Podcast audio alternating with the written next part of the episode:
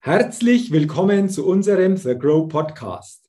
Mein Name ist Jürgen Zwickel. Ich bin Vortragsredner, Seminarleiter, Buchautor und freue mich, dass ich als Moderator den The Grow Podcast begleiten und mitgestalten darf und dabei spannende Interviews mit interessanten Persönlichkeiten führen kann.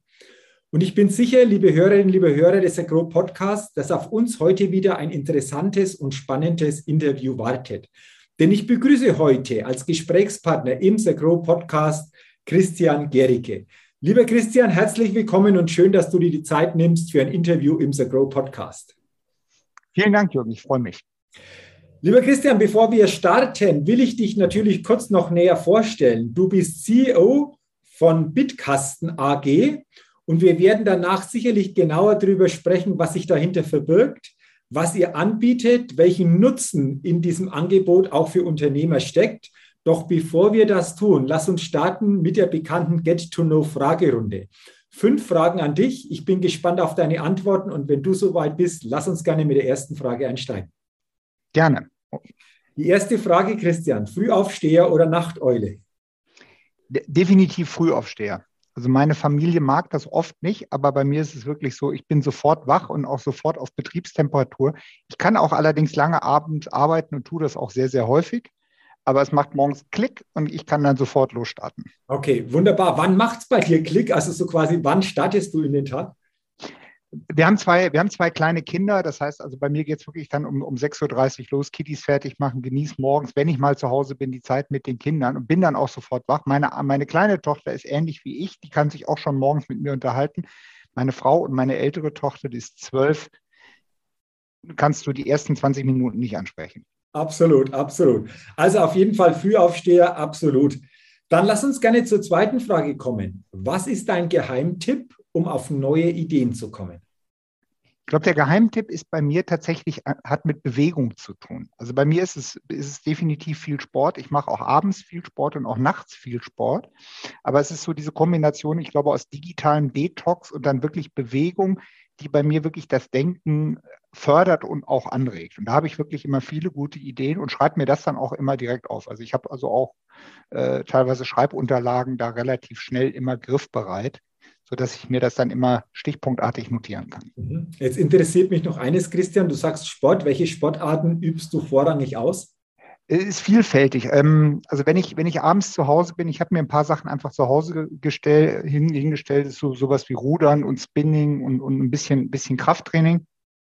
Spiele aber gerne auch ein oder zwei Runden Golf im Jahr. Zu mehr reicht es meistens zeitlich nicht. Fahr Ski, mach Kitesurfen, also schon schon ein paar lustige Geschichten und fahre auch wenn ich mal Zeit habe und mir die Zeit nehme, auch gern Motorrad. Ah, okay, also sehr vielfältig, aber spannend. So quasi die besten Ideen kommen immer dann, wenn nicht ja komplett darüber nachgedacht wird, sondern so quasi der Geist frei ist, um dann so diese Geistesblitze zu bekommen. Das ist so quasi einfach die Quintessenz daraus. Ne? Korrekt, korrekt. Okay, wunderbar. Dann lass uns gerne zur dritten Frage kommen.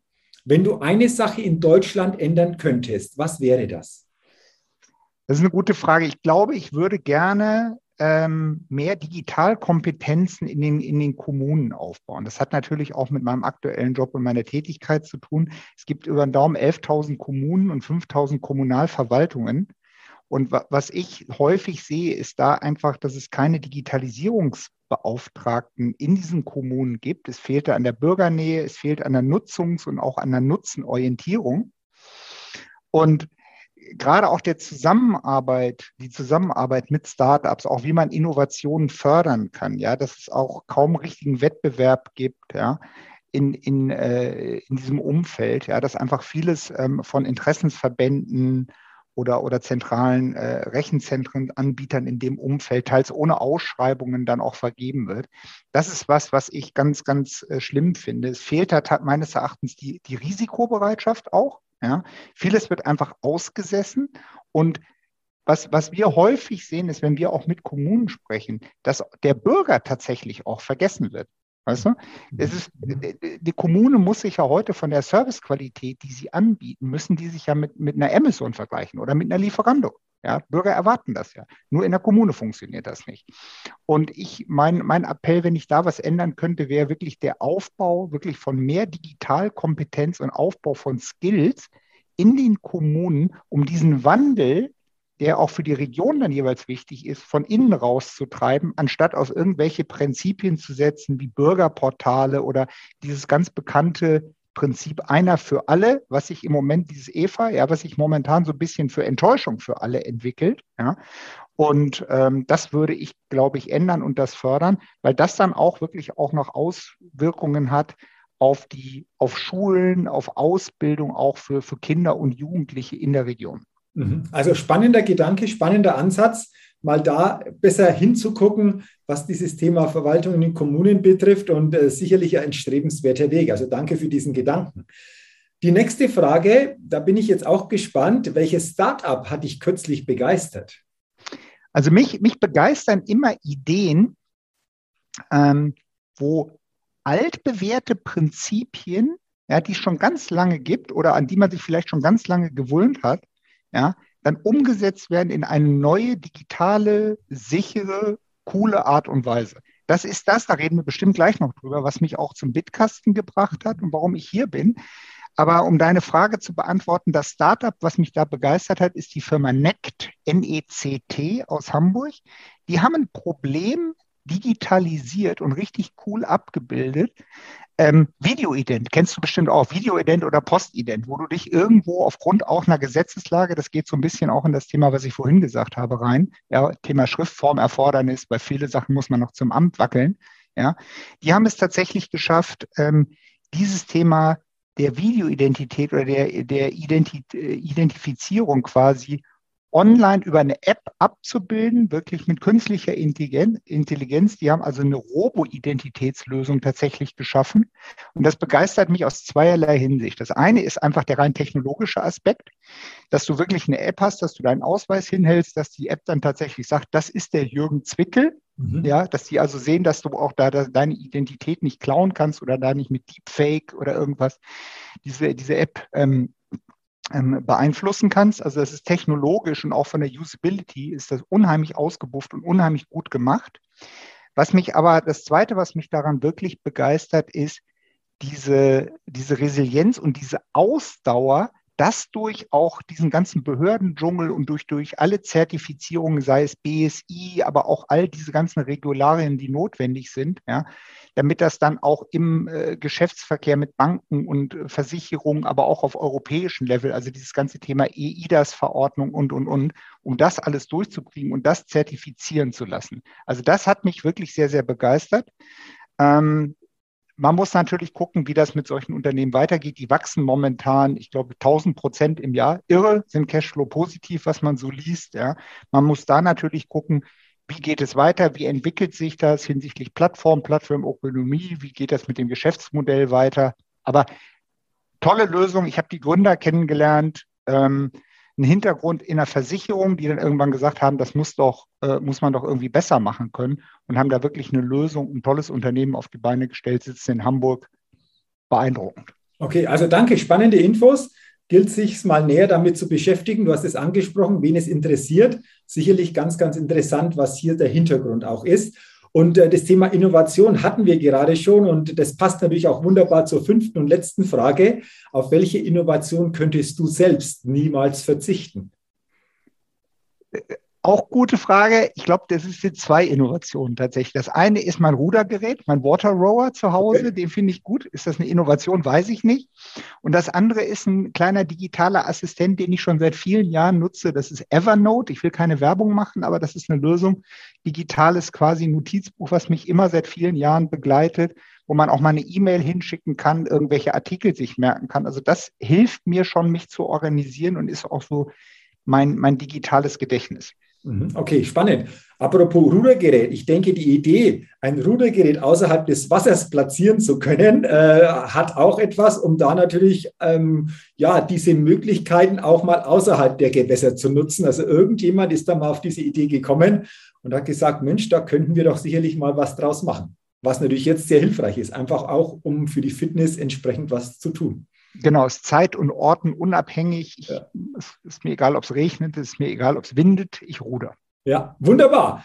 Dann sage ich schon mal vielen Dank für diese Antworten in dieser Get-to-Know-Fragerunde, lieber Christian. Und jetzt lass uns gerne mal rübergehen zu deinem Thema, zu deiner Firma. Ich habe ja gesagt in der Vorstellung, du bist CEO von Bitkasten AG. Lass uns doch gerne mal teilhaben, was genau hinter Bitkasten sich verbirgt, was ihr macht, was ihr anbietet und wie das konkret aussieht, das Ganze. Ja, gern. Also wir sind Nürnberger, Nürnberger Unternehmen, deutsches Software-as-a-Service-Unternehmen. Das Unternehmen gibt schon, ist schon gegründet im Jahre 2008, damals als Output AG, hat sich viele Jahre in diesem ganzen Umfeld von Druck und Dokumentenlogistik verdingt, hat, hat also da viel gemacht und hat im 2017, 2018 angefangen, tatsächlich ein, ein Softwareprodukt, eine Plattform zu entwickeln, namens Bitkasten. Und ich sagte es eingangs eben auch schon mit, mit NECT, mich begeistern immer Ideen, die altbewährte Prinzipien in, den, in, in, in die neue Zeit überführen. Und das ist das, was der Bitkasten auch macht. Der Bitkasten ist eigentlich ein digitaler Briefkasten. Ja, musst du dir so vorstellen, das ist also, du könntest das als, als Jürgen Zwickel hast du nur noch einen digitalen Briefkasten und empfängst die Post von all den Versendern, die dementsprechend daran teilhaben und daran teilnehmen. Ja, hat für dich natürlich den Vorteil, dass du es alles digital tatsächlich bekommst, ja, kannst es für dich ablegen und kannst natürlich dann auch mit den Doku Dokumenten agieren, bist mit den jeweiligen Versendern wirklich digital verbunden. Weil ich denke, jeder kennt das, ja, ich habe es jetzt letztens auch wieder zu Hause gehabt, wo ich dann wirklich vier oder fünf Briefe an einem Tag ähm, von, von meiner Bank äh, hatte, ja, aber immer noch mit dem, mit dem Begriff, immer noch mit der Aufschrift drauf, bitte gehen Sie doch zu uns ins Portal. Und das ist das, was, was Kunden heutzutage eigentlich auch oder Empfänger auch gar nicht mehr machen wollen. Die wollen nicht ihre Post an fünf, sechs, sieben, acht unterschiedlichen ähm, äh, Ecken abholen, sondern haben das lieber gerne in, in einer App. Wenn man sich das anguckt, das ist ja ein Trend. Amazon, Lieferando, Gorillas, ja, ist ja im Endeffekt all das immer diese, dieser Effekt, alles in einer App und bekommst die Informationen. Mhm. Das Prinzip, was, was der Bitkasten eigentlich, das alte Prinzip, was der Bitkasten überführt hat, ist, und das fand ich cool und das hat mich auch dazu bewogen, das hier, hierher zu kommen, ist, dass wir die Zustellung, ja, die digitale Zustellung über die Adresse machen. Ja, also du kennst es ja heute auch, jeder, der digitale Zustellung hört, denkt automatisch immer an E-Mail. Ja, wir machen das tatsächlich aber über die Postadresse und deswegen interessieren mich natürlich so Identitätslösungen, wie ich es vorhin schon sagte, natürlich sehr. Ja, weil gerade das Thema der, der, der, der digitalen Identität da natürlich wichtig ist. Und ähm, das ist, das ist quasi, quasi das, das, was wir machen. Aus einer Unternehmenssicht ist der Bitkasten sehr schnell einzuführen, weil wir ähm, auf die bestehenden Druckdaten aussetzen. Das heißt, man schickt uns einfach die Daten und wir haben ein, ein, ein rein transaktionales und nutzungs- und nutzenbasiertes Geschäftsmodell ja, und stellen dann die Post zu an diejenigen, die dann tatsächlich einen Bitkasten haben. Ja, und diejenigen, die auch keinen haben, da wird es dann über den, über den, äh, ich sag mal, klassischen Weg äh, versandt. Treiber für Unternehmen, aber auch für uns, und das ist ein Thema, was, was ich persönlich äh, auch total wichtig finde, ist natürlich das Thema auch der Nachhaltigkeit. Ja? Also wir ersparen Unternehmen einfach diesen, diesen Versand und diesen Druck und diesen Transport und bilden Prozesse digital ab. Und zwar auch innerhalb sehr, sehr schnell, kurzer Zeit. Also wir, sind, wir haben Projekte jetzt mit Kunden gemacht, wo die quasi ihre Kundenkommunikation, aber auch ihre Mitarbeiterkommunikation ja, innerhalb von vier Wochen digitalisiert haben. Und normalerweise, du kennst es vielleicht auch, wenn du bei großen Unternehmen, gerade bei großen Unternehmen bist, Versicherungen und Banken, ja, ähm, da dauern oft solche Projekte teilweise, weiß ich nicht, keine Ahnung, ein Jahr. Ja, und wir sind einfach in vier Wochen live, weil wir auf bestehende Daten aufsetzen, auf der einen Seite, ähm, und die nichts ändern müssen und wir einfach auch diese, diese rechtlichen Voraussetzungen wie Opt-in, Opt-out gar nicht brauchen, weil wir ja auf die postalische Adresse aussetzen. Also ein super spannendes Thema.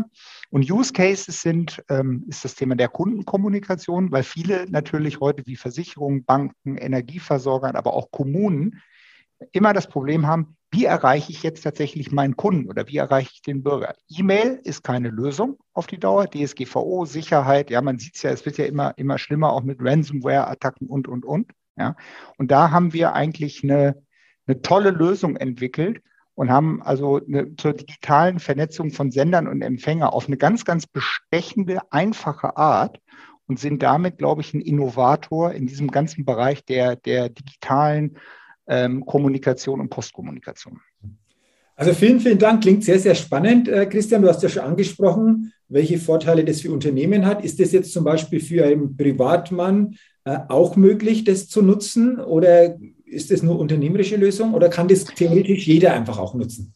Nee, es kann, es kann theoretisch jeder nutzen. Also du kannst dir den Bitkasten runterladen, kannst dich auch selber daran identifizieren, ähm, über auf der einen Seite mit dem mit Online-Banking beispielsweise, aber auch mit dem ähm, digitalen Personalausweis und kannst es dann auch nutzen und empfängst dann die Post dementsprechend von, ähm, von all den Versendern, die dementsprechend daran teilhaben.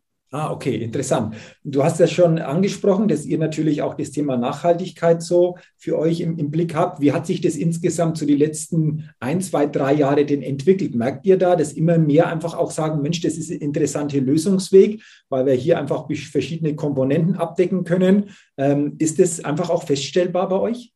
Absolut. Also ganz, ganz viele, bei ganz vielen von unseren Kunden ist der Bitkasten Teil von großen Nachhaltigkeitsinitiativen. Wenn du schaust, wie, wie Unternehmen sich mit, mit Nachhaltigkeit beschäftigen, ist natürlich immer ein bisschen abhängig vom Geschäftsmodell.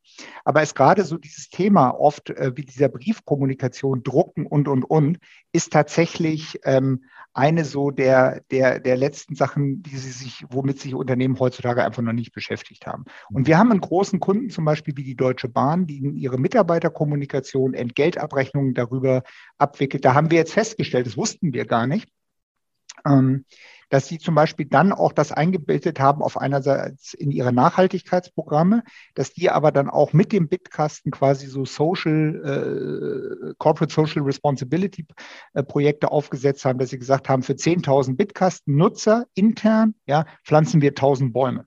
Und das finde ich ganz spannend und das habe ich bei So Grow jetzt auch schon ja ähm, schon mitbekommen. Der Mario Ernst in NRW, die sind ja auch an so einer äh, Waldaufforstungsinitiative damit beschäftigt. Und sowas finde ich natürlich dann spannend. Und aber auf deine Frage zurückkommt, ja, das ist ein unheimlich starkes Thema. Wir sind natürlich auch, was das angeht, nicht CO2-neutral. Also ich bin auch kein großer Freund von diesem Greenwashing, zu sagen, weißt du, mach das doch aus Nachhaltigkeitsgründen. Wir sind immer schon noch IT. Ja, und wir sind, brauchen auch noch Server und Endgeräte und, und, und. Aber wenn du dir anschaust, dass heute ein Brief mit, mit dem ganzen, mit der Produktion und dem physikalischen Transport ungefähr so plus minus 22 Gramm CO2 produziert, sind wir mit einem Bitkasten im Bereich von fünf bis sieben ist es schon eine deutliche Reduktion. Und wenn du dir anguckst, dass zum Beispiel Unternehmen und selbst kleine Unternehmen, die 400, 500, 800 Mitarbeiter haben, zum Beispiel solche Sachen wie ihre Kundenkommunikation oder ihre Entgeltkommunikation, wo die ihre Abrechnungen, ja, wo ein Mitarbeiter ja dann, weiß ich nicht, 14 Dokumente kriegt, teilweise noch per Post verschicken, ist das was, wo man sehr, sehr schnell auch was Gutes tun kann für die Umwelt. Und aus einer Unternehmenssicht ist es auch gut fürs Budget, weil wir ähm, ROIs in Monaten realisieren können, ähm, weil Unternehmen einfach sehr, sehr viel Geld dadurch sparen durch ein elektronisches Porto. Mhm.